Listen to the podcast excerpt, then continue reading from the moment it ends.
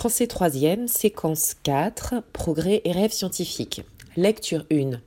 Extrait du meilleur des mondes d'Aldous Huxley. Dans le meilleur des mondes, les êtres humains sont créés en laboratoire, où ils sont conditionnés pour appartenir à l'une des castes suivantes. Les alphas, qui est l'élite dirigeante, les bêtas, les exécutants, les gammas, les employés subalternes, les deltas et les epsilon destinés aux travaux pénibles. Le directeur du centre d'incubation et de conditionnement de Londres Central fait visiter le centre à un groupe d'étudiants, vantant les avancées scientifiques à l'œuvre. Ils parviennent à la salle de mise en flacon où les fœtus évoluent dans des flacons entreposés sur des portes-bouteilles. Le directeur laisse la parole à Mr. Foster qui en explique le fonctionnement aux étudiants. Début du texte.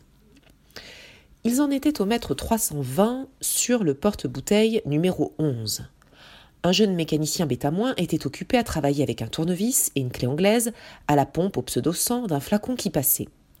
Le ronflement du moteur électrique devenait plus grave, par fraction de ton, tandis qu'il vissait les écrous. Plus grave, plus grave. Une torsion finale, un coup d'œil sur le compteur de tour, et il eut terminé. Il avança de deux pas le long de la rangée et recommença la même opération sur la pompe suivante. Il diminue le nombre de tours minutes, expliqua Mr. Foster.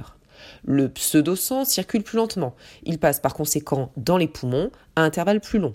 Il donne par suite à l'embryon moins d'oxygène, rien de tel que la pénurie d'oxygène pour maintenir un embryon au-dessous de la normale. Et de nouveau, il se frotta les mains. Mais pourquoi voulez-vous maintenir l'embryon au-dessous de la normale? demanda un étudiant ingénu. Mais quel âne dit le directeur, rompant un long silence. Ne vous est-il jamais venu l'idée qu'il faut un embryon d'epsilon, un milieu d'epsilon aussi bien qu'une hérédité d'epsilon? Cela ne lui était évidemment pas venu à l'idée. Il fut couvert de confusion. Plus la caste est basse, dit Mr. Foster, moins on donne d'oxygène. Le premier organe affecté, c'est le cerveau. Ensuite, le squelette. À 70% d'oxygène normal, on obtient des nains. À moins de 70%, des monstres sans yeux lesquels ne sont absolument d'aucune utilité, dit Mr. Foster pour conclure. Tandis que sa voix se fit confidentielle, avide d'exposer ce qu'il avait à dire. Si l'on pouvait découvrir une technique pour réduire la durée de maturation, quel bienfait ce serait pour la société. Considérez le cheval. Ils le considérèrent. Mûr à six ans, l'éléphant à dix. Alors qu'à treize ans, un homme n'est pas encore mûr sexuellement et n'est adulte qu'à vingt ans. D'où bien entendu ce fruit du développement retardé l'intelligence humaine. Mais chez les epsilon, dit fort justement Mr. Foster, nous n'avons pas besoin d'intelligence humaine. On n'en a pas besoin et on n'obtient pas. Mais bien que chez l'epsilon l'esprit soit mûr à 10 ans, il en faut 18 avant que le corps soit propre au travail. que de longues années d'immaturité superflues et gaspillées. S'il était possible d'accélérer le développement physique jusqu'à le rendre aussi rapide, mettons euh, que celui d'une vache, quelle économie énorme il en résulterait pour la communauté. Énorme, murmurèrent les étudiants. L'enthousiasme de Mr. Foster était contagieux. Ces explications se firent plus techniques. Il parla de la coordination anormale des, des, endocrines, qui fait que les hommes croissent si lentement. Il a mis pour l'expliquer une mutation germinale, Peut-on détruire les effets de cette mutation germinale? Peut-on faire régresser l'embryon d'epsilon au moyen d'une technique appropriée jusqu'au caractère normal qui existe chez les chiens et les vaches? Tel était le problème, et il était sur le point d'être résolu. Pilkington, à Mombasa, avait produit des individus qui étaient sexuellement mûrs à 4 ans et de taille adulte à 6 ans et demi. Triomphe scientifique mais socialement sans utilité.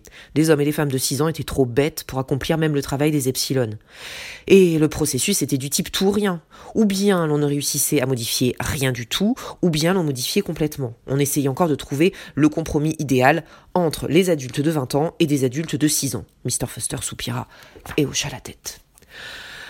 Leur pérégrination parmi la pénombre cramoisie les avait amenés au voisinage de mètre 170 sur le porte-bouteille numéro 9. À partir de ce point, le porte-bouteille numéro 9 disparaissait dans une gaine, et les flacons accomplissaient le restant de leur trajet dans une sorte de tunnel, interrompu ça et là par des ouvertures de deux ou trois mètres de large. Le conditionnement à la chaleur, dit Mr. Foster. Des tunnels chauds alternaient avec des tunnels rafraîchis. La fraîcheur était alliée à d'autres désagréments sous forme de rayons X durs. Lorsqu'ils en arrivaient à être décantés, les embryons avaient horreur du froid. Ils étaient prédestinés à émigrer dans les tropiques, à être mineurs, tisserands de soie à l'acétate et ouvriers dans les aciéries. Plus tard, leur esprit serait formé de façon à confirmer le jugement de leur corps. nous les conditionnons de telle sorte qu'ils se portent bien à la chaleur, dit Mr. Forster en conclusion. Nos collègues là-haut leur apprendront à l'aimer. Et c'est là, dit sentencieusement le directeur, en guise de contribution à cet exposé, qu'est le secret du bonheur et de la vertu. Aimer ce qu'on est obligé de faire. Tel est le but de tout conditionnement, faire aimer aux gens la destination sociale à laquelle ils ne peuvent échapper.